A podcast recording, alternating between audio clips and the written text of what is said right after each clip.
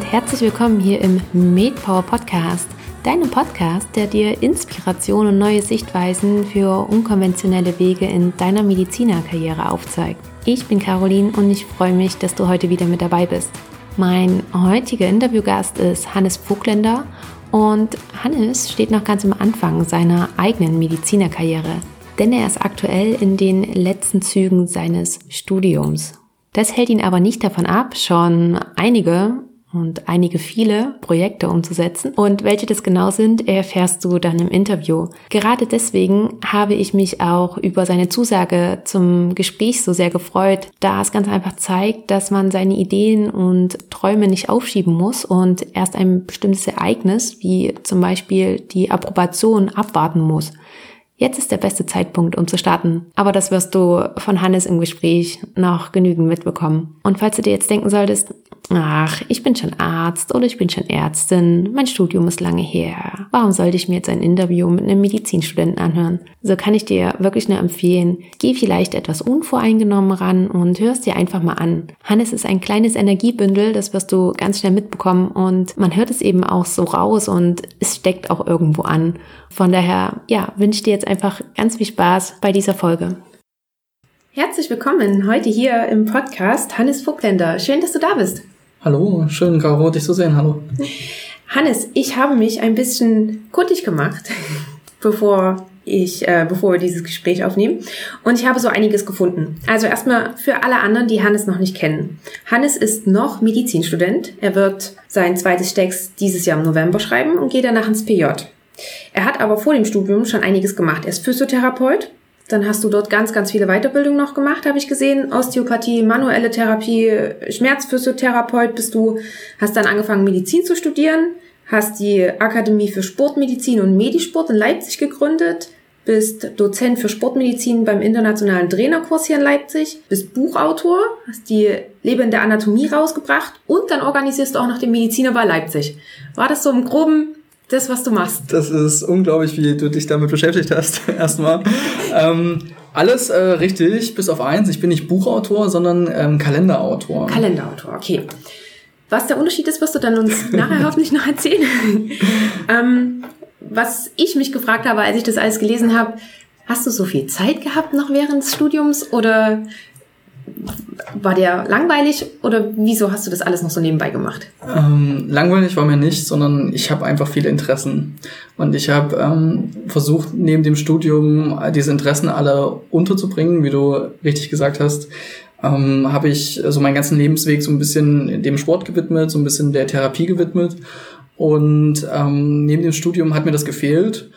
Und dementsprechend bin ich das angegangen und habe gesagt, jetzt möchte ich ein eigenes Team gründen. Ich möchte ähm, mit Medizinstudenten und Ärzten zusammen Sport machen. Und ähm, da haben mich so viele tolle Leute dabei unterstützt, dass dann ganz viel Energie frei wurde, die wir dann für viele neue Projekte genutzt haben, die du ja so angesprochen hast. Mhm. Ähm, ich würde sagen, wir rollen das Ganze der Reihe nach auf.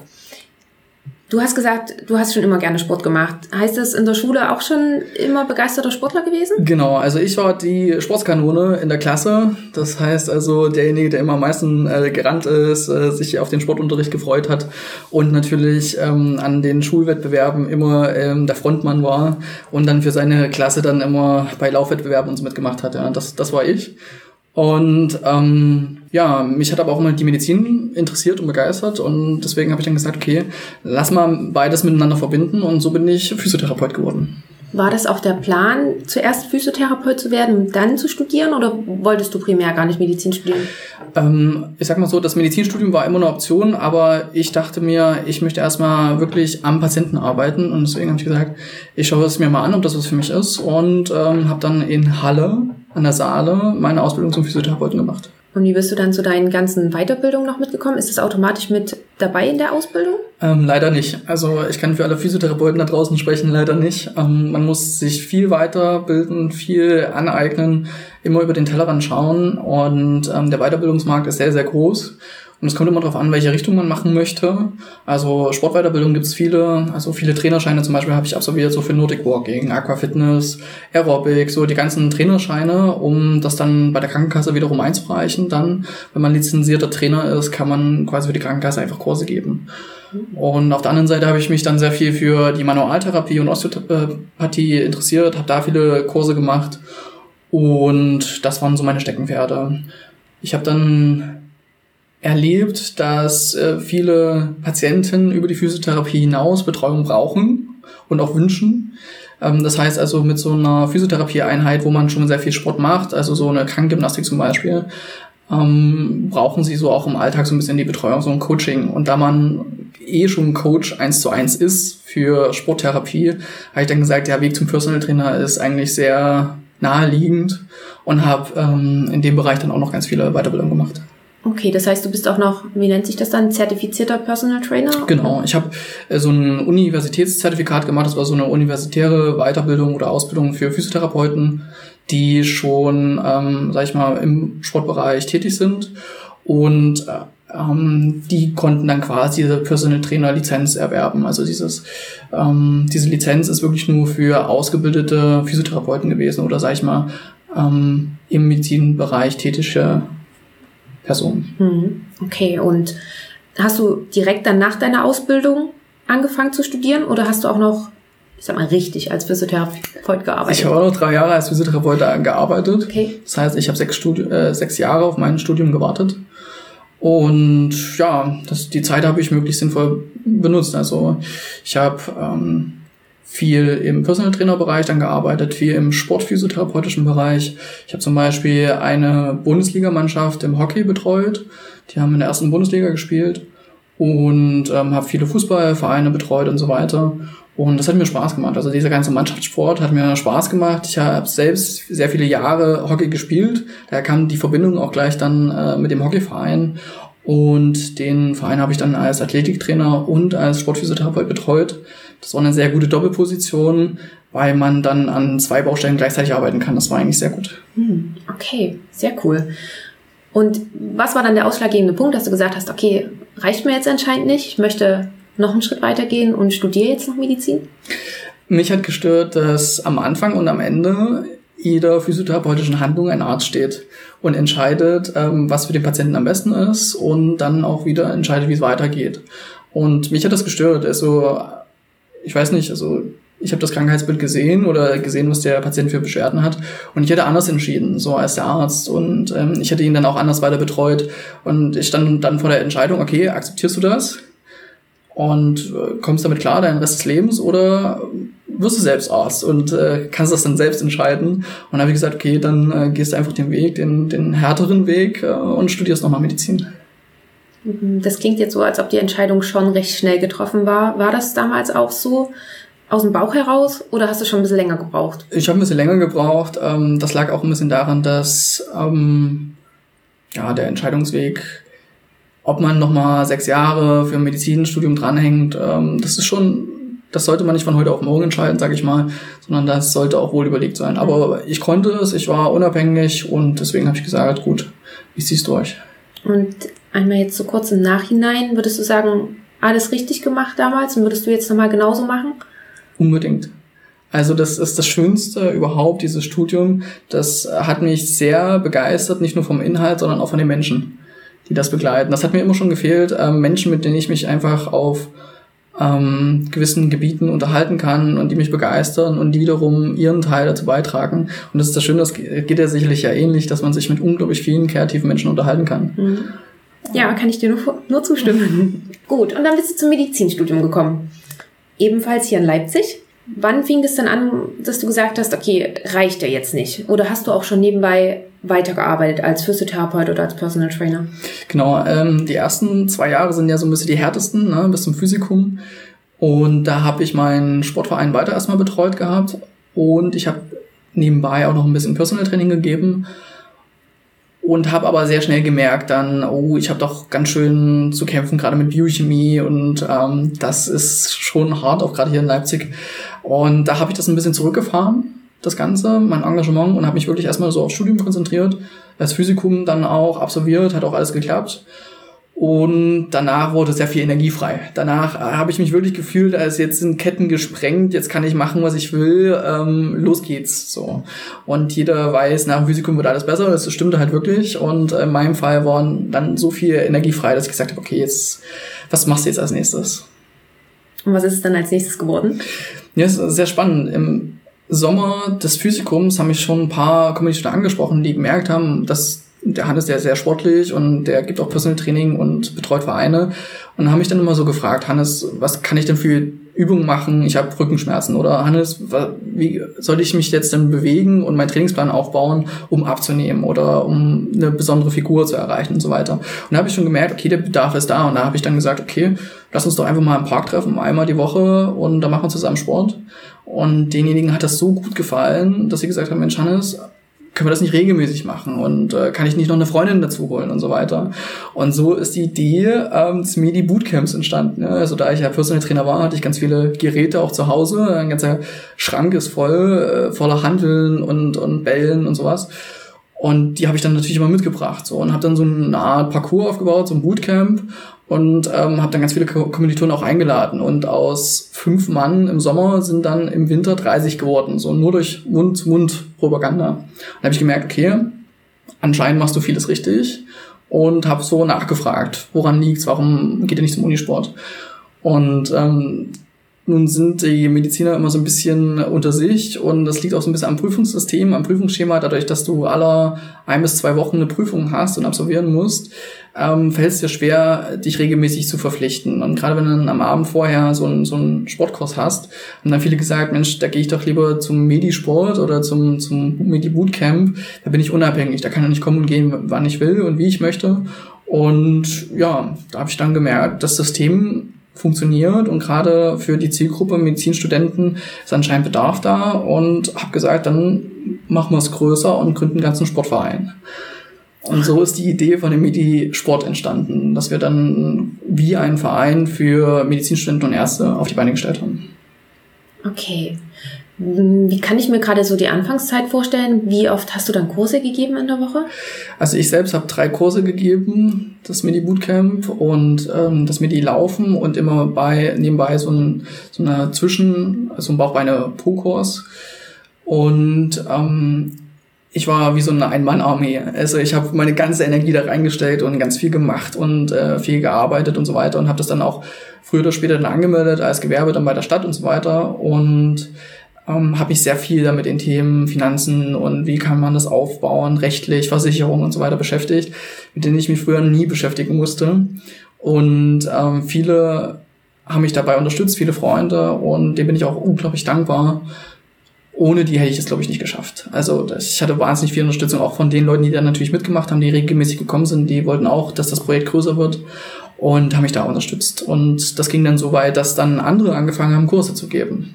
Okay, also andere Medizinstudenten. Genau. Und hatten die auch Qualifikation oder war das auch eher so ein, weil sie es machen oder schon gemacht haben, dass sich das dann so ergeben hat? Genau, das ist das Wunderschöne an diesem, diesem Studium.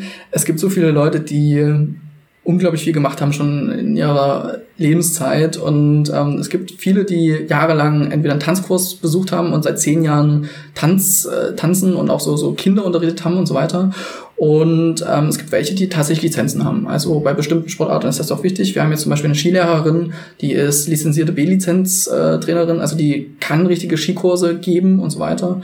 Und bei solchen Bereichen ist es wichtig, bei Bauchbeine-Pro-Kurs ist es jetzt eher nicht so wichtig. Aber genau, es sind alles Medizinstudenten, die sich engagiert haben und gesagt haben, cool, ich will was auf die Beine stellen. Bevor wir da nochmal tiefer reingehen, würde ich nochmal den Schritt zurückgehen, weil du gesagt hast, du hast Gewerbe angemeldet, du hast einen Verein angemeldet. Ähm, wie bist du denn überhaupt darauf gekommen, das auch so groß zu machen? Weil du hättest es ja auch einfach sagen können, ja, na klar, wir machen es groß oder wir machen es größer, aber wir treffen uns einfach nur alle zusammen immer regelmäßig. Wie bist du dann auf den nächsten Schritt gekommen, das richtig, richtig eben anzumelden? Ich glaube, der Bedarf war einfach da. Also ich habe gemerkt, die Leute brennen dafür, die haben Interesse und ich habe mich parallel immer so ein bisschen mit Persönlichkeitsentwicklung beschäftigt.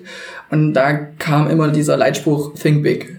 Ja, denke groß, ähm, mach's groß und denke vom Schluss her, ja, wo soll die ganze Reise mal hingehen? Und äh, da habe ich immer gesagt, das Schönste, was mir eigentlich passieren würde, wäre ein eigener Sportverein. Das habe ich schon vor, vor vielen Jahren habe ich gesagt, äh, das, das würde mir sehr gefallen, wenn ich später mal Arzt bin nebenbei noch so, so einen eigenen Verein zu haben, wo ich Gesundheitskurse geben könnte. Das ist natürlich während des Studiums schon passiert und so schnell alles passiert, das hätte ich mir nicht zum Träumen gewagt, wirklich nicht. In welchem Semester warst du dann, als du den Verein angemeldet hast? Ähm, Im vierten. Ähm, Stopp, im fünften Semester. Also mhm. nach, nach dem Physikum quasi. So schnell ging das dann wirklich schon? Ja, also die, also der Smedi Bootcamp existierte dann im fünften Semester und dann habe ich quasi zum ersten ersten des nächsten Jahres dann das Gewerbe angemeldet. Okay. Gewerbe- und Vereinanmeldung war dann sozusagen eine. Genau, also das ist äh, wie ein Verein strukturiert, aber es ist kein EV. Also es, es läuft eher über den Gewerbeschein, aber es ist so strukturiert wie ein Verein. Okay, gut zu wissen. Dann hast du aber vorhin auch gesagt, dass du ja zeitlich ziemlich gebunden warst. Dreimal Bootcamp in der Woche und dann noch Laufgruppen und sowas alles.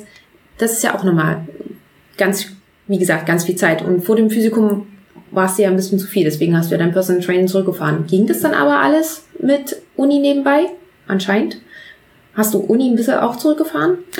Ähm, also ich habe mich ja sehr stark mit dem Persönlichkeitsentwicklung beschäftigt und irgendwann stoppelt man dann auch immer über dieses Pareto-Prinzip.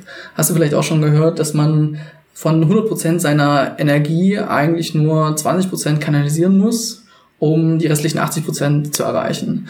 Und dieses System habe ich in meinem ganzen Leben überall angewandt. Das heißt, bei allen Projekten, die ich irgendwie gemacht habe, bei, auch bei der Uni natürlich, habe ich dann gesagt, okay, von, von dieser Zeit, die du hast, brauchst du eigentlich nur diese 20 Prozent richtig durchziehen und dich darauf zu fokussieren, dann klappt das. Und es hat unglaublich gut funktioniert.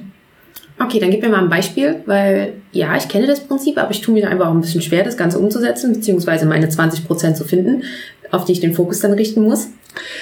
Also viele, gerade wie wir, die etwas gut machen wollen, die haben so einen Hang zum Perfektionismus. Das heißt, du möchtest es perfekt machen. Das Problem ist bloß, wenn du es perfekt machst, brauchst du unglaublich viel Zeit, un unglaublich viel Energie, um etwas wirklich zu 100% perfekt zu machen, damit auch du selbst zufrieden mit dem Ergebnis bist. Ja, weil man selbst macht das ja immer am besten. Und wenn man darüber nachdenkt, dass eigentlich auch 60% schon reichen würden für das richtige Ergebnis, ähm, kommt man ganz schnell dahinter, dass man gar nicht mehr so viel Energie da reinstecken muss. Das bedeutet, in Schulnoten gesprochen, eigentlich reicht es, ein Thema grob zu überblicken, erfasst zu haben und so weiter. Dafür braucht man 20 Prozent der Energie. Wenn man aber das Thema wirklich verinnerlichen möchte und wirklich auswendig dann wiedergeben möchte und sowas, braucht man 100 Prozent der Zeit und Energie. Das bedeutet, ähm, um 60 Prozent zu erreichen, was eine Schulnote eine 4 wäre, reicht es vollkommen 20 Prozent zu geben dementsprechend habe ich natürlich nie angestrebt, überall alles perfekt zu können und äh, das war auch nie mein Anspruch. Aber ich habe gesagt, okay, für mich reicht es aus, überall einen groben Überblick zu haben, überall natürlich zu wissen und das Thema einordnen zu können, wenn ich gefragt werde. Aber wie es dann genau funktioniert, das kann ich nochmal nachlesen, wenn es wirklich wichtig ist. Und das ist, ähm, glaube ich, bei vielen Dingen und vielen Projekten ganz wichtig. Mhm. Und wie sah dann so eine typische Woche bei dir aus, damals im Studium? Von der Verteilung her, Uni und dann Medisport? Wann hast du gelernt? Bist du zu den Vorlesungen gegangen? Abgesehen von diesen Pflichtveranstaltungen, die man ja eh machen muss. Genau, wenn man das Pareto-Prinzip fährt, geht es dann schon alleine darum zu überlegen, an welcher Stelle kann ich mir denn Zeit nehmen? Denn wenn man den Stundenplan, und wir haben ja wirklich im, in der Uni einen, einen extrem krassen schulischen Stundenplan, dann hätte man wenig Zeit, weil dann ist man wirklich jeden Tag zehn Stunden unterwegs. Und da habe ich äh, mir angeschaut, okay, was sind die Pflichtveranstaltungen, was sind die äh, Veranstaltungen, wo man nicht hingehen muss. Und bin dann sehr schnell dazu gekommen zu sagen, okay, in den Seminaren wird eh das behandelt, was in der Vorlesung erzählt wird, nur noch einmal. Also gehst du nur zu den Seminaren, die ja Pflicht waren. Und Vorlesungen habe ich mir geschenkt, beziehungsweise habe gesagt, okay, das, was da als Vorlesungsskript ausgearbeitet wird, in den ähm, 90 Minuten der Vorlesung, das kannst du auch in 10 Minuten äh, durcharbeiten, wenn du nur das Skript liest. Und so habe ich schon mal sehr viel Zeit gespart. Und so habe ich einfach meinen Tag so strukturiert, dass ich gesagt habe, okay, äh, jetzt hast du einen Zeitblock für Uni, dann hast du einen Zeitblock für ähm, dein Engagement, dein Gewerbe und dann hast du noch einen Zeitblock für Private und Freunde. Mhm. Hast du dir wirklich deine Woche immer strukturiert und immer eingeteilt? Mein Lieblingstool ist dann tatsächlich der Kalender geworden, dann ähm, im iPhone oder dann auf dem PC, weil damit kann man unglaublich viel planen. Also vorher hatte ich mich gar nicht so intensiv damit beschäftigt, aber als ich da angefangen habe, wirklich meine Woche zu strukturieren und in Blöcken, in Zeitblöcken zu unterteilen und jedem Bereich des Lebens ein gewisses Zeitkontingent zu geben, ähm, habe ich wirklich unglaublich viel gewonnen an Energie, an äh, Zeitreserven auch. Mhm. Ähm, und wie hast du es dann aber gemacht? Nehmen wir mal an, du hast den Blog geplant von 90 Minuten Uni-Vorbereitung und manchmal hat man entweder keinen guten Tag oder hat den Kaffee früh morgens vergessen, warum auch immer, und es läuft nicht so richtig. Und man nimmt sich ja dann auch vor, für in diesen 90 Minuten das und das zu schaffen. Was hast du aber gemacht, wenn du gemerkt hast, uh, ich komme hier gar nicht hinterher, ich schaffe das heute nicht? Ganz wichtig, auch das ist ein wichtiges Learning, dass man sich Zeitblöcke einbaut, wo man die Zeit blockt, ohne etwas vorzuhaben. Genau für solche Momente, wo man dann äh, so einen Puffer sich einbaut. Und das ist ganz, ganz wichtig. Okay, also bist du damit, also sozusagen diese Probleme gar nicht? Genau, also ich habe mir immer auch natürlich am Tag einen gewissen Puffer eingebaut und in der Woche einen gewissen Puffer eingebaut. Also ich habe auch nicht jeden Tag durchgeplant, sondern wirklich mir auch einen Tag total freigelassen. So einfach für solche Sachen, die man dann nacharbeiten muss oder ad hoc ähm, neu organisieren muss. Hm. Und gab es jetzt im Nachhinein irgendwie Sachen, wo du sagst, da ist irgendwas zu kurz gekommen? Weil es war ja wirklich ziemlich viel, was du nebenbei gemacht hast, beziehungsweise Uni ist ja auch nicht gerade wenig. Ähm, hat sich die Familie manchmal beschwert, dass du zu wenig Zeit hast? Oder gab es da was? Also das sind immer natürlich Punkte, Freunde, Familie und so weiter ähm, wollen einen natürlich auch sehen. Ähm, dann ist es ganz wichtig, die Kommunikation hochzufahren, zu sagen, Leute, ich habe gerade das Projekt, das ist gerade ganz wichtig, dass ich dafür Zeit investiere und wenn das Projekt durch ist, dann habe ich wieder Zeit für euch. Und da muss man natürlich mit viel Verständnis rechnen, aber wenn man die richtigen Freunde sich ausgewählt hat oder beziehungsweise die richtigen Freunde hat, dann ist das auch kein Problem, weil die haben ja wahrscheinlich ähnliche Probleme. Oder ihr arbeitet vielleicht auch noch zufälligerweise am selben Projekt. Das wäre natürlich super. Also ähm, das, äh, dieses Riesenglück habe ich ja auch. Ähm, die Leute, die mich dann in der Anfangszeit unterstützt haben, sind natürlich enge Freunde dann auch geworden. Und jetzt haben wir wirklich ein Riesenteam, wo ich weiß, wenn da Probleme sind, wenn irgendwie ich Hilfe brauche, habe ich genug Leute, die mir helfen. Mhm. Und das ist ja auch das Schöne dran. Mhm. Das stimmt. Und weil du gerade dein Team angesprochen hast und wo ihr heute steht, magst du das einmal ganz kurz erzählen, wie viel du mittlerweile mit Medisport und allem drum und dran erreicht hast? Genau, also angefangen hat das Ganze ja, wie ich schon gesagt habe, dann ähm, im fünften Semester so richtig durchzustarten. Und da hatten wir dann drei Kurse die Woche, die auch von anderen äh, Kommilitonen gegeben wurden. Und jetzt ist das unterdessen so groß, dass wir 15 Kurse haben. Das heißt also vom ähm, Bauchbeine-Po-Kurs über Yoga, über Pilates, über Skikurs habe ich eben auch schon angesprochen, ist alles dabei. Ähm, wir haben ein riesen Standard-Tanzprogramm und auch ein ähm, Showtanzprogramm, wo viele zusammenkommen und dort tanzen. Und das Schöne ist, dass darüber hinaus nicht nur diese Kurse existieren, sondern wir gesagt haben, cool, wir haben so viele motivierte Leute, lasst uns doch auch noch verschiedene Events begleiten. Und dann ist es dazu gekommen, dass wir wieder Klassenfahrten eingeführt haben im universitären Geschehen. Das heißt, wir fahren zusammen eine Woche in den Skiurlaub mit 50 Mann. Wir ähm, waren jetzt erst Bergsteigen in Berchtesgaden mit 20 Leuten und das ist einfach nur wahnsinnig schön. Also das ist dann, wie man sich so auch vorstellt, eine Gemeinschaft, die zusammenhält, die darüber ähm, über die Berge steigt und einfach nur eine schöne Zeit zusammen verbringt. Wer organisiert das Ganze? Machst du das dann alles allein? Am Anfang habe ich das alles alleine organisiert. Unterdessen habe ich sehr fähige Leute. Also man merkt sehr schnell, ähm, wer kann gut Aufgaben organisieren, wer kann sage ich mal, auch sehr verantwortungsvoll Aufgaben übernehmen. Und genau, da habe ich auch genug Leute, die sehr, sehr gute Arbeit leisten. Das heißt, ihr habt mittlerweile wie ein Kernteam Medisport? Genau, also jeder ist natürlich willkommen. Das heißt also, egal welcher Medizinstudent oder Arzt da anklopft, auch natürlich Freunde ähm, sind sehr gerne willkommen im Team, natürlich auch bei den Kursen und bei den Events. Ähm, aber es kristallisiert sich sehr schnell raus, wer möchte viel Zeit und viel Engagement in diesem Projekt äh, investieren. Also das gibt ja auch Menschen, die sagen, es ist cool, was ihr macht, ich mache da gerne einen Sportkurs mit, aber die sich nicht darüber hinaus engagieren wollen, das ist auch vollkommen in Ordnung.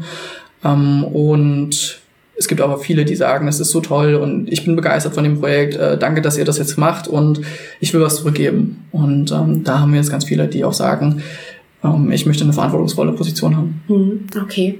Und das machen die dann alle ehrenamtlich Genau. sozusagen? Ja. Also das meiste geschieht ehrenamtlich. Falls irgendwo ähm, Geld äh, eingenommen wird, ist bei einer Veranstaltung und so weiter, wird es dann auch immer aufgeteilt, dann am Ende das äh, zu sagen, okay, ähm, dort und dort sind jetzt ein paar Unkosten gedeckt worden und darüber hinaus gibt es jetzt äh, einen gewissen Betrag und den teilen wir dann auch einfach auf. Hm. Und wie macht ihr das mit, weil du auch gerade sagtest, Yoga und Pilates, dafür braucht man ja auch Räume natürlicherweise irgendwo. Wo mietet ihr euch da ein?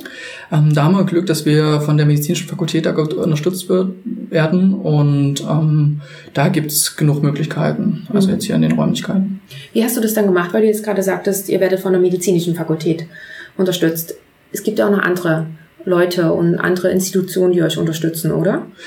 Ähm, genau, also natürlich, wenn man so ein Riesenprojekt hat und dann auch irgendwann sagt, okay, wir wollen jetzt einen Medizinerball auf die Beine stellen, dann entstehen gewaltige Unkosten. Also alleine so einen Saal zu mieten, so einen Bar- Barocksaal, das äh, braucht wahnsinnig viel finanzielle Ressourcen. Und da geht das natürlich nur, wenn man mit Sponsoren zusammenarbeitet. Und da schauen wir schon, dass die auch zu uns passen. Das heißt, ähm, da bin ich seit vielen Jahren jetzt unterwegs und spreche immer mit verschiedenen ähm, Institutionen, die irgendetwas mit Medizinstudenten oder Ärzten zu tun haben. Das heißt, das ist sozusagen deine eigene Mission, sag ich mal, da auch noch andere ähm, Investoren zu finden, die euch dann, dann unterstützen. Genau, also es gibt ja genug, ähm, die sagen, das ist meine Zielgruppe und die finde ich toll und ähm, da möchte ich auch die Veranstaltung unterstützen oder möchte auch, sage ich mal, ähm, jetzt den Sportverein unterstützen. Mhm. Und ähm, das funktioniert ganz gut. War das für dich der nächste logische Schritt, das so zu machen? Weil ich meine, man kann es ja auch andersrum sagen. Man kann ja einfach sagen, "Hm, nö, ich weiß nicht, wie ich das auf die Reihe kriegen soll. Fehlt uns das Geld, machen wir nicht. Ja, das ist natürlich immer ein großes Problem der finanziellen Ressourcen. Und ähm, da habe ich, ähm, wenn, wenn man so ein Problem hat, dann gibt es natürlich immer die Fragestellung, okay, entweder kann ich es auf die Teilnehmer umlegen, also alle, die da jetzt irgendwie mitmachen wollen und so weiter, oder kann ich es irgendwie hinkriegen, dass für die Teilnehmer, in dem Falle größtenteils halt Studenten, ähm, möglichst günstig irgendwie auf die Beine zu stellen. Und dann muss man sich zwangsläufig früher oder später mit solchen Sponsoren beschäftigen. Also das ist ein logischer Schritt. Bist du da mehr auf positives oder auch äh, auf negatives Feedback gestoßen? Ähm, sowohl als auch. Also es gibt welche, die das richtig, richtig gut machen, die auch sagen, ähm, sie finden das Projekt an sich toll. Also das heißt zum Beispiel, wir haben jetzt mit der Ärztekammer gesprochen, der sächsischen Ärztekammer, die haben gesagt, cool, dass ihr jetzt endlich wieder mal einen Ball auf die Beine stellt. Ähm, was können wir für euch machen? Ja, also das ist natürlich eine wahnsinnig positive Rückkopplung, wenn man einfach mal anklopft und sagt, oh, das ist toll und wie kann ich euch helfen? Das ist eine super schöne Einstellung. Aber es gibt natürlich auch die andere Art, wo man eher dann äh, bitteln und betteln muss, um überhaupt ein paar Cent zu bekommen. Das geht's auch. Also wir haben jetzt zum Beispiel seit vier Jahren auch einen Spendentreppenlauf auf die Beine gestellt, wo wir auf den höchsten Turm Leipzigs ähm, laufen und dort das Ganze für einen guten Zweck organisieren. Das heißt, es ähm, geht immer im Kampf gegen Blutkrebs, wird das dann gespendet. gespendet. Und da gibt es natürlich ganz andere Motive, auch so etwas zu unterstützen. Also da hatten wir weniger Probleme als jetzt bei anderen ähm, größeren Projekten. Hm. Kann ich mir gut vorstellen, weil die einen Projekte sind ja mehr für euch, dass ihr was macht, und die anderen Projekte, wie jetzt gerade dieses mit gegen Blutkrebs laufen oder für wie auch immer, ähm, sind ja sozusagen wie für den guten Zweck. Genau, also gute Zweck, Charity-Aktionen oder auch ähm, jetzt für Kinder, so, solche Geschichten laufen halt immer gut, weil die ähm, Menschen so einen, so einen emotionalen Bezug dazu haben. Das läuft natürlich sehr viel besser, als wenn man jetzt sagt, okay, ich, wir wollen jetzt einen Anatomiekalender auf die Beine stellen, äh, kostet jetzt auch 10.000 Euro äh, das ganze Verfahren. Wie können wir das jetzt irgendwie auf die Beine stellen. So. Und da Unterstützer zu finden, ist sehr, sehr, sehr viel schwerer, als man erzählt, okay, das geht jetzt für einen guten Zweck für ähm, kranke Kinder. Das ist natürlich logisch. Ja, dann, dann macht gerne jeder mit. Ja. Ähm, wie läuft es aber mit deinen anderen Kursen, ähm, gerade so Sportkurse? Müssen da die Studenten auch was bezahlen, wenn sie da mitmachen wollen? Genau, also das ist eine sehr interessante Fragestellung. Ähm, wir haben uns auch intern lange darüber äh, Gedanken gemacht. Es kommt immer darauf an, was, was will man für eine Zielgruppe. Ein, die Wertigkeit eines Kurses machen viele dann doch vom Geld abhängig. Das heißt also, ganz kostenlos wollten wir es nicht machen, weil das ist dann so ein bisschen, dass man die Leute anzieht, äh, die sagen auch, naja, nehme ich das mal mit und nicht, das ist mir dann eigentlich egal.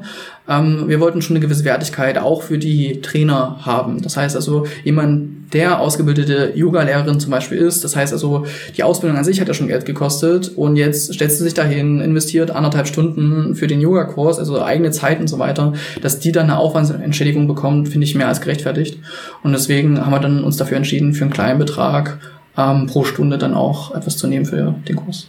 Und wie habt ihr das Ganze gemacht mit dem ganzen System? Ist es so, dass, dass es Zehnerkarten für jeden Kurs gibt? Oder stellt ihr am Anfang des Semesters immer auch einen, einen Kursplan zur Verfügung und dann kann sich jeder in die Kurse verschieden einschreiben?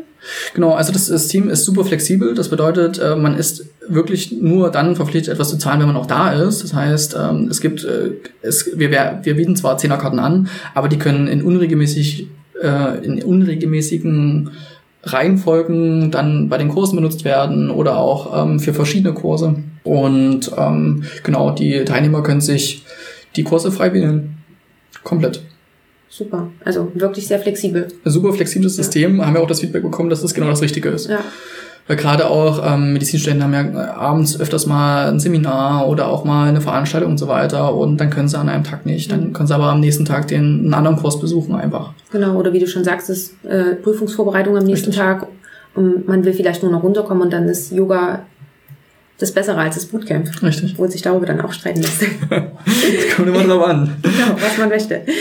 Ähm, wie hast du das Ganze gemacht? Weil du vorhin auch sagtest, du hattest so ein bisschen Hilfe. Nun kann ich mir vorstellen, dass gerade das ganze Finanzielle, wie, wie macht man das? Wie spricht man Sponsoren an? Ist es so eine Sache, die du dir selber angelesen hast oder hast du dir auch irgendwie noch mehr Hilfe gesucht? Gab es Kurse, die du besucht hast oder wie hast du dich da weiterentwickelt? Tatsächlich habe ich mir das alles selbst angeeignet, so ein bisschen Try and Error. Ähm, zu gucken, was geht, was geht nicht, was funktioniert, was funktioniert nicht.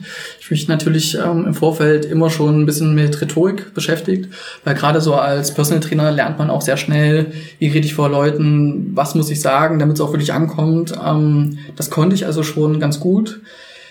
Die Frage der Finanzen äh, konnte ein guter Freund von mir ganz gut klären. Der hat BWL studiert und äh, war, hat dann gesagt, okay, BWL hat einen Bachelor, aber es reicht ihm nicht, er studiert jetzt nochmal Medizin.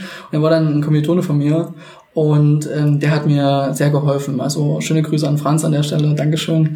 Ähm, der hat mir unglaublich viel geholfen, gerade das System zu verstehen, wie, wie ist das jetzt als Selbstständiger, wie ist das jetzt als Gewerbetreibender, was, was muss man beachten und so weiter. Das sind ja viele Fragestellungen, da kann man, da gibt's auch natürlich Ansprechpartner, wenn man da anklopft, also viele ähm, Selbsthilfevereine und so.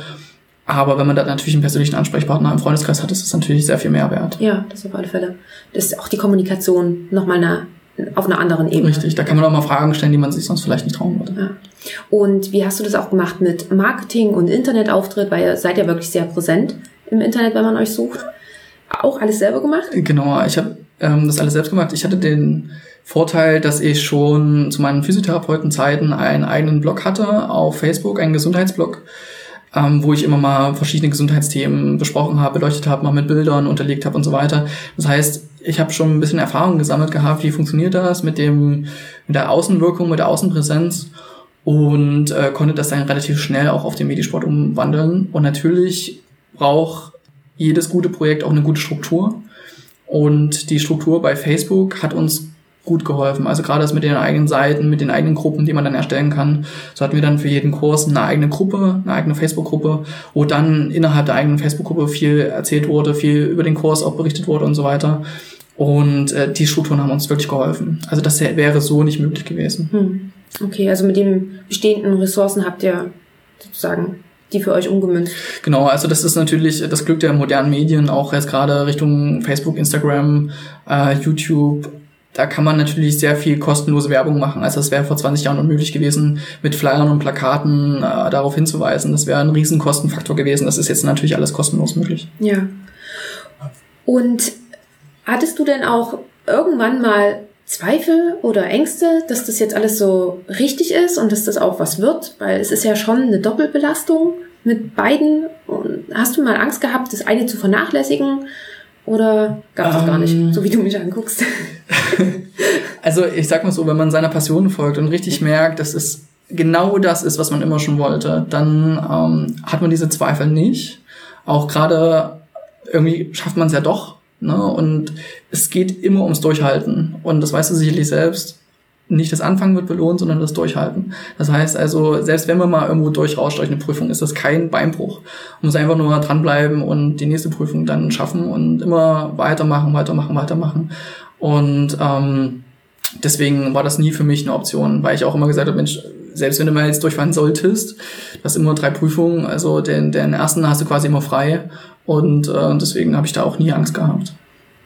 Was hat dich motiviert, dann jeden Tag aufs Neue wieder aufzustehen? Oder war das die Sache an sich, die dich schon einfach... Die Sache an sich, also alleine schon die Dankbarkeit, die einen da entgegenkommt. Von ganz vielen Leuten, die gesagt haben, wow, danke Hannes, dass du das überhaupt machst und so. Und am Anfang war es... Ähm, leicht, weil viele Leute dankbar waren, weil es gab es vorher nicht. Die haben das gewertschätzt. Irgendwann dann so nach anderthalb Jahren hat sich das etabliert dann war die Dankbarkeit auf einmal nicht mehr so groß. Das war so der erste Moment, weil du gerade eben gefragt hast, wann war es mal nicht so leicht. Das war der erste Moment, wo ich gemerkt habe, oh krass, jetzt komm, kommst du nicht mehr so viel Dankbarkeit. So, ne? Dann habe ich aber gesagt, okay, du machst es ja nicht, um Dankbarkeit zu bekommen, sondern du machst es für dich. So, und ähm, dann war das auch alles wieder gegessen. So, aber das war, da gab es mal so einen kurzen Moment, wo ich dann gemerkt habe, oh krass, was ist denn nur los? Ähm, die Leute sind irgendwie nicht mehr dankbar und das Gemecker und das Gejaule geht dann nämlich irgendwann los. So, wenn das neues Projekt ist, finden das alles toll und das war ja vorher nicht da, das ist mal so der Vergleich. Aber irgendwann ist das so etabliert und dann fangen dann Leute an zu meckern, wo du denkst, oh Gott, ähm, damit hätte ich ja jetzt gar nicht gerechnet oder Mensch, kannst du froh sein, dass es sowas überhaupt gibt. Ähm, aber sich damit auseinanderzusetzen, ist auch sehr viel, also sehr wertvoll, finde ich. Wie bist du dann mit solchen Leuten umgegangen? Ähm, am Anfang habe ich versucht, es immer so allen recht zu machen und so viele Leute wie möglich auch als Zielgruppe zu sehen. Und irgendwann bin ich dann dazu übergegangen, zu sagen, okay, du kannst es eh nicht allen recht machen, gerade die Meckerer, Nörgler, die hast du immer. Und beschäftige dich nicht mit denen. Setz den Fokus nicht auf diese Leute, sondern setz den Fokus auf den Leuten, denen es gefällt. Den Leuten, die dankbar sind und die mehr machen wollen, die dir helfen wollen, die dich unterstützen wollen. Mhm. Und ähm, das fällt nicht immer leicht, muss ich ehrlich sagen, aber es hilft ungemein. Also wenn man sich das immer bewusst zu machen, wer sind die Leute, die einen unterstützen und sich auf solche Leute zu konzentrieren. Hm. Das sind wir auch wieder so ein bisschen bei dem Thema, was wir vorhin schon im Vorgespräch hatten, diese innere Einstellung auch ja. dazu, ne? dass man vielleicht auch seine eigenen Erwartungen runterschraubt und man auch nicht unbedingt die Erwartungen der anderen erfüllen muss mit dem, was man da macht. Das auf jeden Fall. Ja, erwarte möglichst wenig von anderen, aber von dir viel. Ja, sehr, sehr schön gesagt. Ähm, dann haben wir jetzt ziemlich viel über den Medisport gesprochen. Und ich würde gerne noch mit so ein bisschen auf das andere eingehen, was du ja auch noch nebenbei mitmachst. Es gibt dann noch die, also außerdem bist du noch Dozent noch genau. nebenbei für Sportmedizin. Genau, ich bin jetzt äh, Dozent an der Universität für Sportmedizin ähm, liegt natürlich daran, dass ich sehr viel mache und ähm, du bist noch nicht auf die Akademie zu sprechen gekommen. Das ähm, habe ich so ein bisschen parallel gegründet ähm, zum Medisport, weil es gibt diesen Verein, für wo wir regelmäßig Sport machen. Und ähm, natürlich studieren wir alle Medizin und sind natürlich auch sehr wissenschaftlich äh, oder sehen das Ganze mit der ganzen Wissenschaftsbrille immer. Und deswegen habe ich gesagt, okay, du interessierst dich selbst sehr stark für Sport, im Sportbereich jetzt versucht das doch mal zu verknüpfen.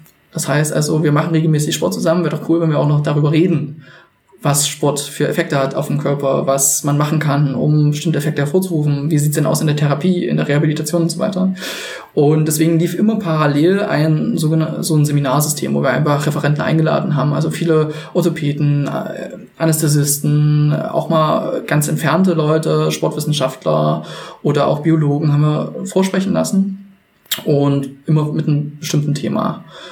Ähm, das lief immer parallel im Semesterbetrieb und ähm, ja, dann sind die Leute auf mich aufmerksam geworden und irgendwann gab es dann mal eine Frage oder eine Stelle frei, Mensch, wir brauchen mal einen, jemanden, der Sportwissenschaftler, also fertige Sportwissenschaftler in einem Aufbaustudium etwas über Sportmedizin erzählt.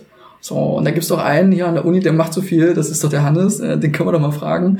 Und so wurde ich dann so ein bisschen in dieses Team reingeholt. Und das ist eine ganz tolle Sache. Und zwar dieser internationale Trainerkurs, den gibt es schon seit 50 Jahren, über 50 Jahre. Und ähm, da geht es darum, dass man ein Aufbaustudium leistet hier in Deutschland und da werden ähm, Personen, engagierte Personen aus dritte Weltländer angesprochen.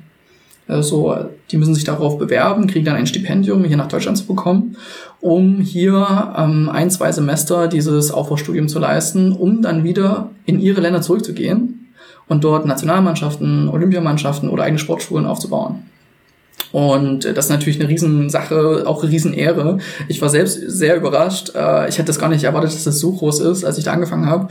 Aber jetzt habe ich das einmal durchlaufen, den ganzen Zyklus, und das ist wirklich was echt Tolles. Also es ist auch wahnsinnig schön, so eine was dazu beizutragen, auch so internationale Gemeinschaft wächst dann so zusammen und so. Ich hatte zum Beispiel eine Spanischklasse für Volleyball. Das heißt also, es waren alles Volleyballer und ähm, ausgebildete Sportwissenschaftler, die sich für Volleyball interessieren. Und ähm, der Kurs wurde gedolmetscht. Das heißt, mein Spanisch ist jetzt nicht so gut. Äh, ich, ich, ich stand da auf und habe auf Deutsch erzählt und es wurde dann, dann simultan auf Spanisch gedolmetscht. Das war auch unglaublich, also eine echt tolle Erfahrung so für mich. Das klingt doch mega spannend. Ja, war es auch. Ziemlich also cool. Und wie viel Zeit musstest du dann da nochmal investieren? Wie viele Kurse hattest du dann da die Woche? Oder Seminare hast du da gegeben? Ähm, genau, also es waren dann immer so zwei Doppelstunden pro Woche und das habe ich mir aber eingeteilt mit einem befreundeten Orthopäden, mit dem ich das zusammen mache und ähm, ja, war ganz gut. Immer früh morgens um sieben dann da zu sein. Ja, mega spannend.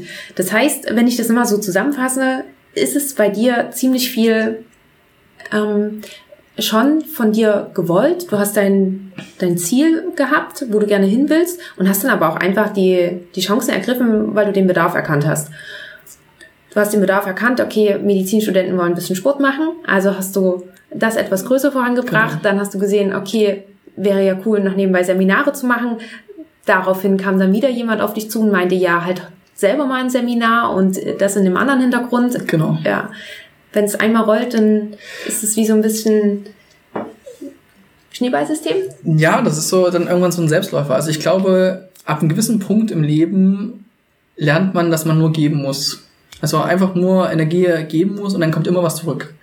Und je mehr man in die Welt gibt an positive Energie, desto mehr positive Energie kriegt man irgendwann zurück. Und ja, äh, das war dann irgendwann so ein Selbstläufer. Und die Projekte werden immer mehr und irgendwann muss man dann auch lernen, Nein zu sagen, weil man wird dann natürlich von ganz vielen Stellen angesprochen und sagen, mach mal das und Mensch, Hannes, kannst du mir da noch helfen? Und irgendwann muss man dann auch sagen, okay, mein Zeit Zeitkontingent ist ja auch nur beschränkt. Ähm, das, das lernt man dann auch irgendwann. Aber das ist unglaublich schön. Also so ist ja auch der Medizinerball entstanden. Ne? Wir hatten einen riesen Standardtanzkurs mit 40 bis 50 Personen und die haben dann irgendwann ja, die Fragestellung gehabt, okay, jetzt haben wir zwar tanzen gelernt, im Grundkurs, F-Kurs, wie auch immer, aber wir haben keine Möglichkeit zu tanzen hier in Leipzig. So auch gerade so ständische Bälle gibt's halt nicht so viele.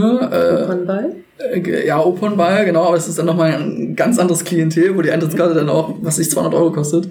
Deswegen haben wir dann gesagt, okay, warum gibt's keinen Medizinerball? So, da haben wir ein bisschen recherchiert, den gibt's schon seit zehn Jahren nicht mehr und dann haben wir gesagt, okay, dann mach mal selbst. So, ne? Und das geht natürlich nur, wenn wirklich viele Leute an einem Strang ziehen. Also alleine hätte ich wahrscheinlich nie äh, mit einer Einmannarmee den Medizin, Medizinerball auf die Beine gestellt.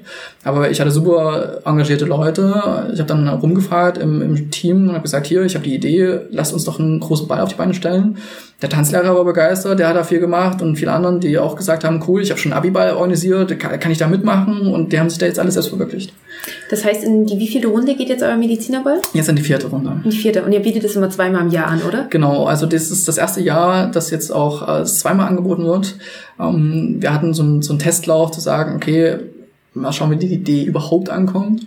Und da hat man mit 170 Personen geplant und die Karten waren innerhalb von einer Woche weg. Dann haben wir gesagt, wow, okay, der Bedarf ist wirklich da, wir machen es ein bisschen größer. Und jetzt hat man das im Mai mit 400 Personen. Auch der war ausverkauft, war voll. Und dann haben wir gesagt, anscheinend ist der Bedarf so da und wir mussten die Leute wirklich rausschieben dann von der Tanzfläche. Unglaublich, ja, so, so nachts um zwei, also die, die Veranstaltung ging 19 Uhr los und nachts um zwei standen auch immer noch, der ganze Saal war voll, voller Leute, ne, und gerade Mädels, du, du weißt es ja vielleicht am besten, ja, denen tun schon dann die Füße weh und allem. Und trotzdem wollten sie nicht gehen, so, ne, weil es so schön war, weil sie sowas selten machen. Und da haben wir gesagt, okay, dann machen wir es zweimal im Jahr, dann machen wir es nächstes Semester gleich nochmal und jetzt machen wir es seitdem zweimal und mal schauen, wie es jetzt läuft im November.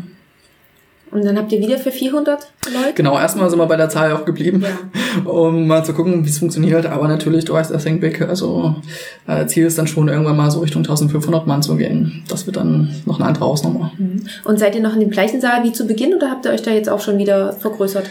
Ähm, wir sind äh, im gleichen Saal, also das ist ein riesen Barocksaal hier in Leipzig ähm, und genau, der ist vom Ambiente sehr, sehr schön. Also also unglaublich prunkvoll schon. Da braucht man gar nicht mehr so viel zu dekorieren, weil der Saal spricht schon für sich, hat eine riesen Deckengemälde an der Wand ähm, und das ist super, super schön, wird auch genauso honoriert, wird genauso angenommen. Jeder, der da reinkommt, macht erstmal wow, so.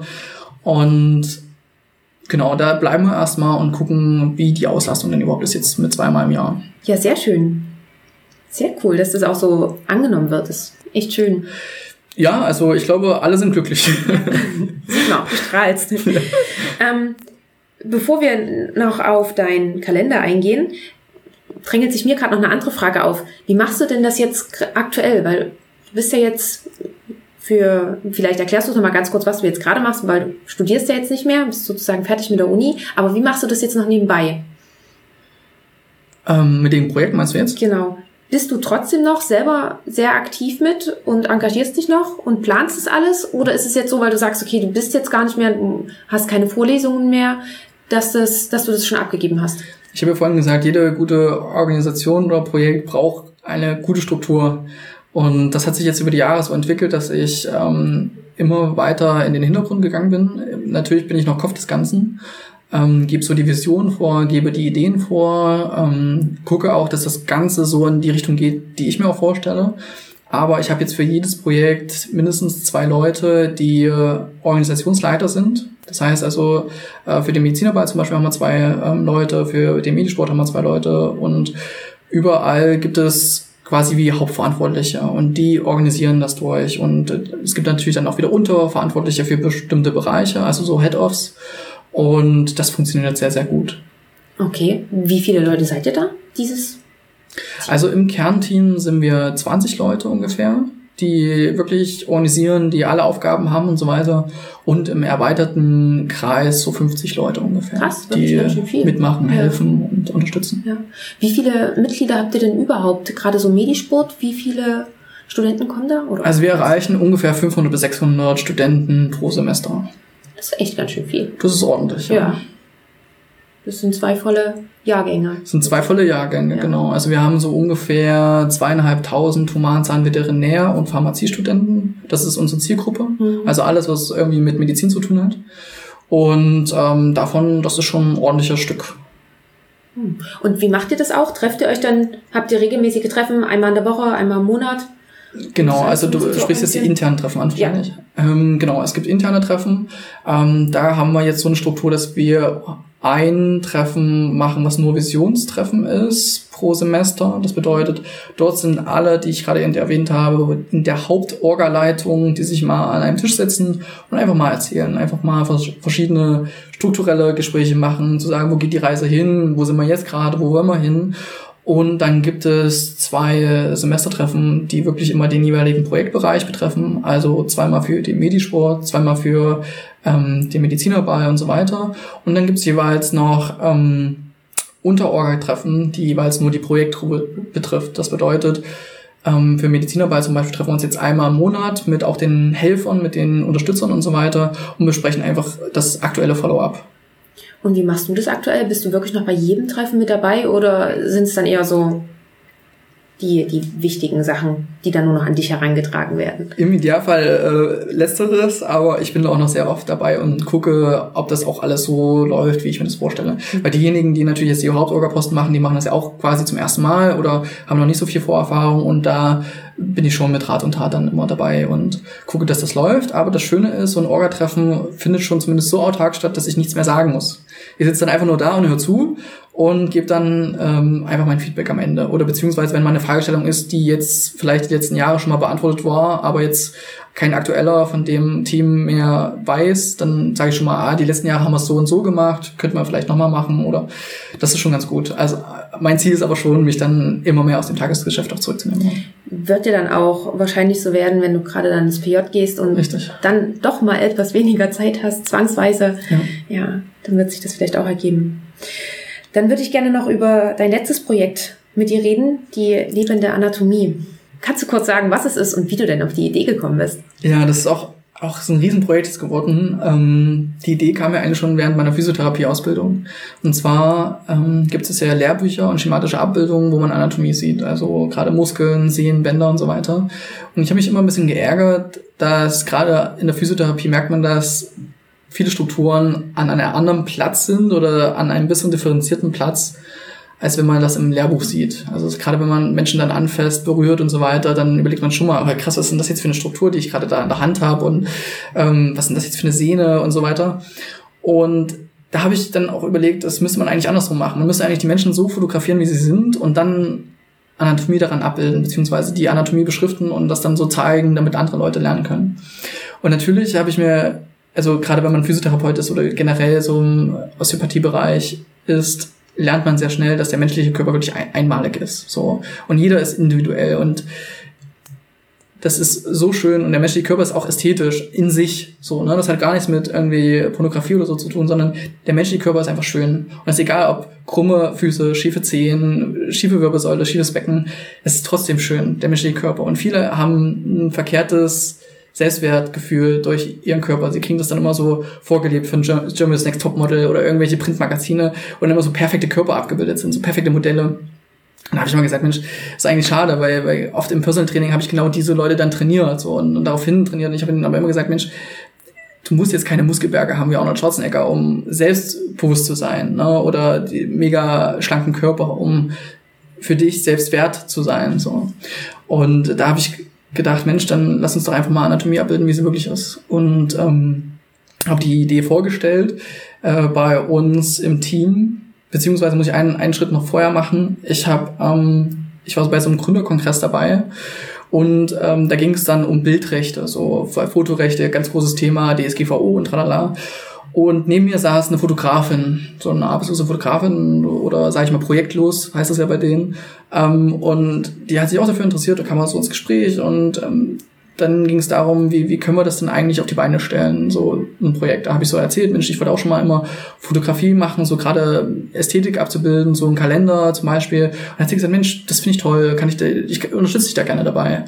Und da habe ich gesagt, Mensch, cool, jetzt kannst du das endlich mal machen, weil äh, das war auch so ein Projekt, das hat sich einfach so ergeben, so, ne, so wie ich schon vorhin sagte, man hat irgendwie eine Idee, Energie und so weiter und irgendwie findet man sich. Und dann habe ich diese Idee genauso, wie ich jetzt gerade vorgestellt habe, äh, dem Team vorgestellt, dem E-Sport-Team.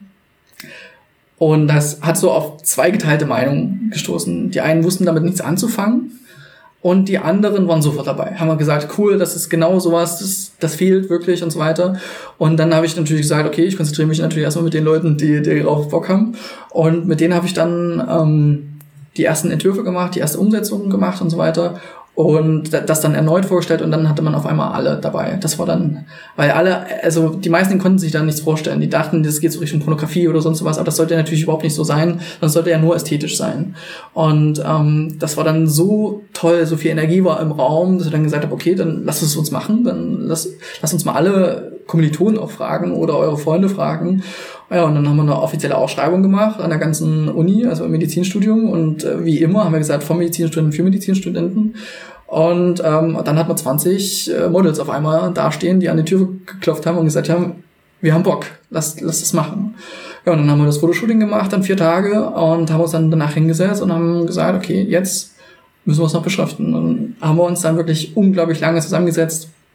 Ähm, Atlanten gewälzt, Anatomiebücher gewälzt und das dann so beschriftet. Und irgendwann an einer gewissen Stelle haben wir gesagt, Mensch, so schwierig, das ist ganz schön schwierig, so, selbst für uns, selbst viele bei uns äh, sind auch Physiotherapeuten gewesen im Team, selbst für die war es schwierig, so, und dann haben wir gesagt, dann brauchen wir Hilfe. Dann haben wir das Anatomische Institut angesprochen und wir haben einen sehr ähm, engagierten Professor, der gesagt hat, unglaublich toll, dass ihr euch dafür für Anatomie begeistert, ja, das ist der Professor Bechmann, und er hat gesagt, ich unterstütze euch gerne dabei. Und ähm, auch bei ihm dann wiederum gab es viele äh, Professoren oder auch Dozenten, die gesagt haben, das Projekt wollen wir unterstützen und mit denen habe ich mich dann regelmäßig getroffen und das alles verfeinert, ausgewertet und dann haben wir es gelayoutet und irgendwann haben wir 2018 einen riesigen Anatomiekalender für 2019 in alle Bücherläden und äh, bei Amazon herausgebracht. Sehr schön. Das werde ich natürlich mit verlinken, damit man den Kalender auch findet. Ja, danke schön. Und ist denn auch für nächstes Jahr schon einer geplant? Genau, natürlich, die Resonanz war dann so riesig. Also wir hatten super tolle Unterstützung von Lehmanns, also der Lehmanns Buchhandlung.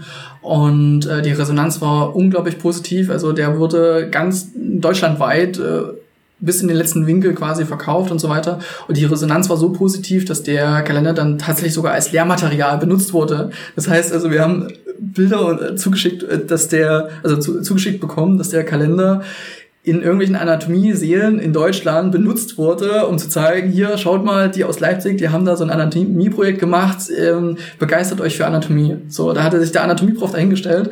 Das fand man total toll. Also wirklich, ähm, dass wir andere Menschen damit begeistern können und tatsächlich auch einen Beitrag dazu leisten können für die Lehre. Das ist echt toll. Ja. Und da haben wir die Energie natürlich genutzt äh, letzten Herbst und haben gesagt, lass uns gleich weitermachen. Und da haben wir dann für 2020 gleich den Kalender auf die Beine gestellt. Sehr schön. Auch schön, wenn so viel positives Feedback zurückkommt, ja. wenn man wirklich sieht, dass, dass also, noch mehr draus wird, als man eigentlich geplant hat. Ja, es ist wirklich so, ne? Und da habe ich auch wieder gemerkt, das ist natürlich zielgruppenabhängig. Es gibt welche, die können mit dem Thema gar nichts anfangen, ähm, haben vielleicht sich aber auch gar nicht damit beschäftigt. So, was, was ist Ästhetik? Was ist, ähm, was ist der menschliche Körper? Und so, so die Begeisterung. Man braucht eine gewisse Grundbegeisterung für den menschlichen Körper. Und wir haben auch viel Feedback bekommen von Nichtmedizinern. Also, welche die Sport oder Kunst äh, studiert haben oder etwas damit zu tun haben. Oder auch viele Eltern, ähm, oder, sag ich mal, äh, Bekannte von denjenigen, die mitgemacht haben, die haben dann gesagt, wow, krass. Also es gibt, gibt welche, die so Großeltern, habe ich das Feedback bekommen, ähm, die gesagt haben, wow, toll, was mein Enkel da so auf die Beine stellt, dann weil er da mit im Anatomiebeschrifterteam ist und sowas. Also das ist schon echt toll. Mhm, sehr schön. Ähm, was du aber jetzt noch nicht erzählt hast, ist, was ihr abbildet genau auf dem Kalender. Ähm, weil für die, die es gerade nicht sehen können, ihr habt Bilder gemacht sozusagen, meinetwegen ein Rückenbild, ein Rückenfoto und dann wirklich alle Strukturen beschriftet oder wie, wie habt ihr das umgesetzt? Genau, also wir haben uns, ähm, also die äh, Modelle sind natürlich alle nackt, sonst sieht man kein, keine Anatomie, ist logisch. Ähm, und wir haben uns für jedes Bild, für jedes Kalendermotiv, also jeden Monat, ähm, ein bestimmtes Thema rausgesucht. Und gesagt, natürlich kann man alles beschriften. Man kann einfach mal alles beschriften drauf los, was man sieht, also Muskeln sehen, Bänder, äh, Lymphknoten, ähm, oder man nimmt sich ein bestimmtes Thema raus und sagt, okay, jetzt möchte ich an dieser Stelle Muskel beschriften, jetzt möchte ich Sehen beschriften, jetzt möchte ich Gelenk beschriften. Und das haben wir jetzt für den 2019-Kalender gemacht. Und für den 2020-Kalender sind wir noch einen Schritt weitergegangen und haben gesagt, okay, wir haben jetzt alles beschriftet, was man sieht.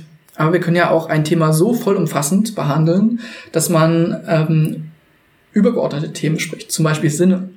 Da haben wir zum Beispiel ein Bild, wo man alle Sinne bespricht. Ja, das ist eine sehr ästhetische Pose, wo man quasi so äh, die Nase sieht, äh, Mund sieht, Ohren sieht und so weiter, wo man sagt, okay, lass uns doch mal die Sinne be beschriften. Das geht dann schon in Richtung Physiologie eigentlich, ja, und ähm, oder wir haben das Gehirn mal beschriftet. Das ist so eine Pose, eine super tolle, das ist mein eines meiner absoluten Lieblingsbilder, so so eine sehr ähm, denkwürdige Pose, ja, wo so, so ein Mann da sitzt, so, wo man denkt, oh krass, der denkt jetzt gerade unglaublich krass nach, der ist unglaublich konzentriert, sehr mentalen Fokus. Und dann haben wir gesagt, Mensch, dann lass uns doch genau an der Stelle mal das Gehirn beschriften und wirklich mal die Hirnhemisphären und die äh, Strukturen und so weiter beschriften. Und das hat funktioniert. Also so von der Idee, also wirklich, das ist eine richtige Herausforderung gewesen, weil das sieht man ja nicht das Gehirn, aber es funktioniert trotzdem, dass man als Betrachter das so wahrnehmen kann, dass die Idee rüberkommt. Also das ist unglaublich schön. Dann bin ich mal sehr gespannt auf den Kalender. Auf jeden Fall, ich schicke dir einen zu. ich nehme dich beim Wort. ähm, in Anbetracht der Zeit, die sich äh, leider dem, dem Ende nähert, ähm, würde ich es gerne so machen. Ich habe noch zwei Fragen, bevor wir dann zum Ende kommen. Gerne. Ähm, ganz, ganz wichtig. Du sprühst vor Energie, von daher ist bestimmt noch ganz viel in Planung, oder? Natürlich. Also ähm, Think Big. Ähm, ich habe sehr viel vor. Ich habe sehr viel vor. Magst du schon irgendwas sagen, wo es, wo die Reise einmal hingehen soll? Ähm, also mein Lebensweg war immer Sport und Medizin, das habe ich am Anfang schon gesagt. Und natürlich möchte ich auch da weitergehen, so Richtung Sportmedizin, Orthopädie, vielleicht auch Rehabilitation. Ähm, da will ich mich jetzt noch gar nicht festlegen, weil es kann alles sein. Vielleicht wird es auch alles, wie immer, ähm, dass ich in jedem Bereich mal bin. Und mal schauen. Also es gibt ganz viele Möglichkeiten, es gibt ganz viele Ideen und ich gucke mal, wo mich so mein Lebensweg hintreibt. Mhm. Damit hast du dich jetzt hier schön rausgewurschtelt. ähm, aber um das auch nochmal zu sagen, du möchtest schon noch deinen Facharzt erstmal machen. Du willst jetzt nicht erstmal nur Arzt bleiben und im, im Medisport weitermachen, sondern möchtest auch gerne noch deine Facharztweiterbildung fertig machen. Also natürlich bleibe ich immer den Medisport erhalten und auch allen anderen Projekten, ähm, aber man kann davon nicht leben. Oder ich könnte davon nicht leben. Das ist ähm, absolut klar. Und natürlich werde ich arbeiten nebenbei oder hau hauptsächlich vielleicht. Ähm, ich sag mal so, ich habe jetzt gelernt, auch gerade so in den letzten zwei, drei Jahren, dass ich unglaublich gerne Menschen begeister und unglaublich gerne mit Menschen zusammenarbeite. Und sehe mich mehr als Lebenscoach als Arzt. Das bedeutet, natürlich kann man beides miteinander verbinden, sagen, ich bin, bin Arzt und Lebenscoach und äh, mir macht es einfach Spaß, viele Leute zu erreichen. So wie jetzt gerade im Podcast zu sagen, okay, da kannst du jetzt 1000, 10.000, eine Million Menschen er erreichen mit deinem Podcast. Und sowas steht mir eher vor als so ein 9-to-5-Job, wo man am Tag vielleicht 10, 20 Patienten abarbeitet, sage ich mal jetzt in Anführungszeichen. Und ähm, vielleicht wird es auch einen kurzen Moment in diese Richtung gehen, wo ich sage, okay, ähm, für jetzt eine Facharztausbildung ist es wichtig, da mal durchzugehen, das auch zu erleben. Das ist ja auch immer schön, äh, daraus zu lernen. Aber ich glaube, so viele Leute zu erreichen und Menschen zu begeistern, das bleibt auf jeden Fall mein Fokus. Ja, dann können wir sozusagen gespannt sein, ob es bei dir eher der klassische Weg oder doch eine, ein alternativer Weg dann mal wird. Vielleicht in einem neuen Podcast können wir uns dann darüber unterhalten. Genau, wir können uns ja einem Jahr nochmal verabreden und dann mal schauen, wo du dann stehst. Ich habe in jedem Interview drei Fragen, die ich ähm, immer stelle und mit denen würde ich jetzt auch gerne anfangen. Kannst ja gerne entweder machst es ganz kurz oder auch hier kannst du gerne etwas mehr ausführen. Die erste Frage ist, hast du eine Buchempfehlung oder bei dir vielleicht eher eine Hörbuchempfehlung? Ähm, ja, tatsächlich. Ähm, und zwar ich bin ein Riesenfan von Hörbüchern, das haben wir auch mal auf dem Vorgespräch schon uns unterhalten, weil ich finde es so super toll, einfach Sport zu machen und nebenbei einfach das Hörbuch zu laufen, laufen zu lassen oder Auto zu fahren und da einfach Wissen zu konsumieren. Das ist total toll. Und da gibt es natürlich eine riesen Bandbreite an Büchern, die ich auch alle empfehlen würde eins, was mich die letzten Jahre tatsächlich unglaublich begeistert hat und das ich tatsächlich auch schon dreimal gehört habe, einfach weil ich jedes Mal was Neues lerne und weil es auch sehr gut vorgetragen ist. Also der Sprecher ist auch sehr, sehr gut. Das ist von Matthew Mockridge, ähm, dein nächstes großes Ding. Und das ist einfach für alle, die selbstständig sind oder kreativ tätig sind, unglaublich toll. Wie baue ich Team auf? Was, was ist wichtig, wenn ich jetzt eine Veranstaltung habe zum Beispiel und ich kenne keinen. Äh, das, das trifft ja auch auf ganz viele Mediziner mal zu, dass man mal als Student eingeladen wird zu irgendeinem Seminar und man kommt da hin, das sind alles Fachärzte, Oberärzte und so weiter. Wie komme ich denn überhaupt mit denen ins Gespräch? Wie, wie mache ich das so? Ne? Und da gibt's so kleine Tricks, die dort verraten werden, die der Matthew da unglaublich auch begeistert und rüberbringt und ich habe unglaublich viel gelernt aus dem Buch. Also das kann ich wärmstens empfehlen. Mhm, super, danke. Und wo siehst du denn den Arztberuf in 10 bis 15 Jahren? Oh, das ist eine sehr spannende Frage. Oh, wir haben uns ja im Vorgespräch darüber unterhalten, dass, ähm, dass der klassische Arztberuf an sich sehr stark im Wandel gerade ist. Und auch gerade die Studenten und auch jungen Ärzte einiges zum Wandel beitragen, weil sie einfach einen anderen Lebensfokus haben. Beziehungsweise der Lebensfokus verschiebt sich immer von diesem klassischen, ich opfere mich auf für den Beruf, für meine Berufung, für den Patienten zu mehr, ich möchte mich selbstständig irgendwie entwickeln. Ich möchte meine Zeit kreativ gestalten. Ich möchte mehr Freizeit haben für mich selbst. Ich möchte ähm, mich selbst einfach auch kennenlernen und weiterentwickeln. Und deswegen denke ich, das wird sich extrem verändern, auch dieser Wandel. Es wird dieser klassische 9-to-5-Job, den ich eben erwähnt habe, den wird es in Zukunft nicht mehr geben. Da müssen sich die Krankenhäuser so oder so darauf einstellen, ähm, dass es jetzt immer weniger geben wird, die daran auch Spaß haben werden und ähm, müssen einfach die Arbeitszeitmodelle oder auch die, die Strukturen so anpassen, dass die Leute mehr Entscheidungsgewalt haben, mehr Freiräume und so weiter. Was ich sehr begrüße und was ich, was ja auch schon gelebt wird unterdessen ist, dass diese, diese Hauruck-Mentalität, diese, diese krasse Hierarchie von oben nach unten runter zu delegieren und zu drücken nicht mehr so existiert, beziehungsweise jetzt aufgeweicht wird Ähm, das passiert jetzt peu à peu. Ähm, und ich habe ganz viele Oberärzte, Chefärzte schon kennengelernt, die mit mir per Du waren, die einfach gesagt haben, hier Hannes, komm mal mit, äh, das kennst du jetzt noch nicht, ich zeig dir das mal. Und, und die auch Rücksicht genommen haben und Zeit sich genommen haben für die neue, junge Generation. Und ich glaube, das ist der Weg. Dass wir alle ein bisschen mehr auf Augenhöhe sind, dass wir alle auch dieses Teamgefühl mehr haben, zu sagen, okay, am Ende geht es um die Patientengesundheit, am Ende geht es darum, den Patienten voranzubringen. Warum müssen wir jetzt da irgendwie mit Druck und Gewalt und äh, Hierarchie arbeiten? Also das finde ich unglaublich schön. Natürlich ist, glaube ich, ganz wichtig, dass das respektvoll immer noch um, also das respektvoll umgegangen wird. Das äh, ist auch ein Appell natürlich an die junge Generation, dass selbst wenn der Oberarzt und der Chefarzt dann per Du auf einmal ist, dass man trotzdem respektvoll mit ihm umgeht. Und ich glaube, dass, ähm, ja, wenn man das beherzigt, dann wird es auf jeden Fall schön. Mhm. Weil du es auch gerade nochmal erwähnt hast zum Schluss, ich finde auch, dass Respekt überhaupt nichts mit einem Du oder einem Sie zu tun hat. Ich habe das zum Beispiel in Norwegen erlebt, dort sagt einfach jeder Du. Ja. Also ich, ich habe dort selbst die Professoren in der Uni, die werden einfach geduzt, weil die haben kein Sie. Und natürlich hat man trotzdem Respekt. Und ich finde, Respekt hängt nicht von einem Wort ab, sondern in der Interaktion mit dem, mit dem Menschen. Da gehe ich vollkommen mit. Also man kann auch sagen, sie Arschloch, ja. Also so, das ist, ähm, das, das hat mit dem Wort nichts zu tun. Es geht wirklich um den Umgang mhm. ja, miteinander. Und dass man einfach freundlich und vor allem auch offen ist. Ja, ich glaube, viele Sachen werden runtergeschluckt, viele Sachen werden nicht kommuniziert und nicht offen kommuniziert und genau an der Stelle entstehen Probleme. Oder man hat auch mal einen schlechten Tag. Jeder hat mal einen schlechten Tag.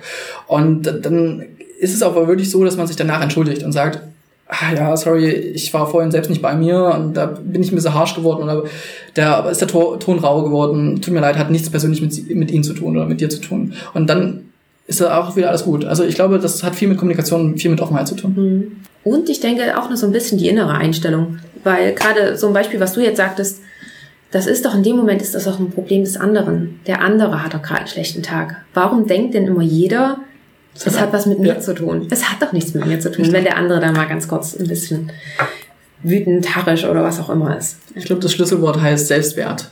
Und in dem Moment, ähm, wenn jemand so außer Haut geht, merkt man, dass er gerade nicht bei sich ist, weil er in seinem Wertesystem gerade eine Verschiebung hat oder eine Kippung hat. Und ähm, das ist schön, solche Mechanismen einfach zu beobachten zu können und auch einordnen zu können, dass das nichts mit einem selbst zu tun hat. Ja. Aber das ist schwierig, dahin zu kommen. Ne? Mhm. Muss ich auch täglich üben. Und die letzte Frage. Gibt es einen Tipp, über den du dich damals gefreut hättest, als du mit dem Medizinstudium angefangen hast? Den du sozusagen an dein jüngeres Ich weitergeben würdest? Ähm, ja, auf jeden Fall. Den Tipp gebe ich tatsächlich jetzt auch allen, die jetzt gerade im ersten Semester anfangen und schon bei uns im Medisport aktiv sind. Das ist ja das Schöne, dass man vom ersten Semester quasi bis Oberarzt und das alles bei uns dabei hat. Und ich sage immer, such dir die richtigen Leute, die dich beruhigen nicht die, die dich aufwühlen, die dich, die dich wuschig machen. Also da gibt's ja ganz viele, die von früh bis abends lernen. Und das merkt man auch dann in der Seminargruppe immer, dass sich, da stellt der Dozent eine Frage und dann wird sich gemeldet und äh, 50 Prozent melden sich und man ist einer der Personen, die es gerade nicht weiß. Mach dich da nicht heiß, mach dich da nicht äh, irgendwie kaputt oder sowas. Das ist vollkommen in Ordnung, mal nichts zu wissen. Und es ist vollkommen in Ordnung, nicht von früh bis abends in die Bibliothek zu gehen und die Bücher auswendig zu lernen das macht keinen guten Arzt am Ende aus, sondern es geht wirklich darum, menschlich zu sein und dabei zu bleiben. Super, vielen lieben Dank. Ich finde, das ist ein sehr, sehr schönes Schlusswort. Damit bedanke ich mich bei dir für deine Zeit, für deine ganzen Einblicke, die du uns gegeben hast. Ich fand es wirklich sehr, sehr schön. Bitte doch. Ähm, auch wenn wir das erstmal einfach nur grob umrissen haben, aber das ist eben auch etwas arg viel, was du nebenbei noch machst. Aber ich denke, wir konnten doch einen guten Einblick geben. Also vielen lieben Dank dafür. Danke für die Einladung. Das war das Interview mit Hannes und ich hoffe, dass es dir genauso gefallen hat wie mir und dass es dir vielleicht auch etwas Mut gemacht hat. Mut, einfach mal mit dem zu starten, was du vielleicht schon viel zu lange vor dir herschiebst oder Mut dafür, deine Denkweise vielleicht ein bisschen zu ändern oder Mut dafür, einfach mal das anzusprechen, was du schon so lange sagen wolltest. Oder vielleicht auch Mut dafür, um mir einmal zu schreiben. Melde dich sehr, sehr gerne bei mir und sag mir, wie du den Podcast findest. Und vielleicht kennst du auch jemanden, der ebenfalls einen interessanten und anderen Weg in der Medizin eingeschlagen hat und der hier einmal im Podcast vorgestellt werden sollte. Egal was es ist, schreib mir sehr gerne eine E-Mail unter sayhello at meetpower-podcast.com Du findest mich aber auch bei Instagram und Facebook unter MedPower-Podcast. Außerdem freue ich mich, wenn du mir bei iTunes eine Bewertung dalässt, da du mir so ganz einfach hilfst, den Podcast noch sichtbarer zu machen, damit auch all die anderen Medizinerinnen und Mediziner, die ihn noch nicht kennen, auf ihn aufmerksam werden. Natürlich kannst du ihn auch sehr gerne einfach immer normal weiterempfehlen. Mm, und falls du gerne mit Hannes in Kontakt treten möchtest oder dir auch einfach nochmal seine Projekte näher anschauen willst, dann findest du alle Links dazu in den Show Notes und dort findest du dann auch das von ihm empfohlene Buch. Damit wünsche ich dir jetzt noch einen tollen Tag, eine tolle Woche. Und wenn du das Interview hörst, wenn es ausgestrahlt wird, dann haben wir Ende November. Wir sind kurz vor dem ersten Advent und ich wünsche dir einen wunderbaren Start in diese Vorweihnachtszeit und einen ganz, ganz tollen ersten Advent. Wir hören uns dann nächste Woche wieder. Bis dahin. Ciao.